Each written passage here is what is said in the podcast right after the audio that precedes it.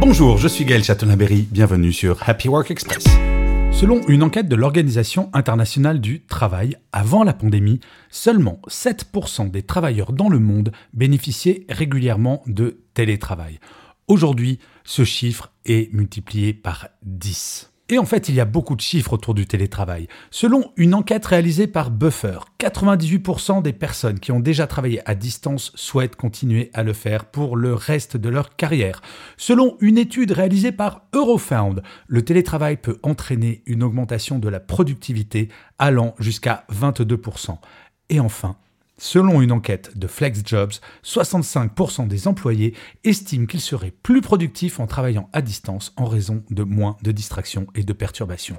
Bref, nous pouvons nous réjouir car le télétravail visiblement est plébiscité et en plus est rentable. Merci d'avoir écouté cet épisode. N'hésitez surtout pas à vous abonner. Vous serez tenu au courant du chiffre du jour de demain.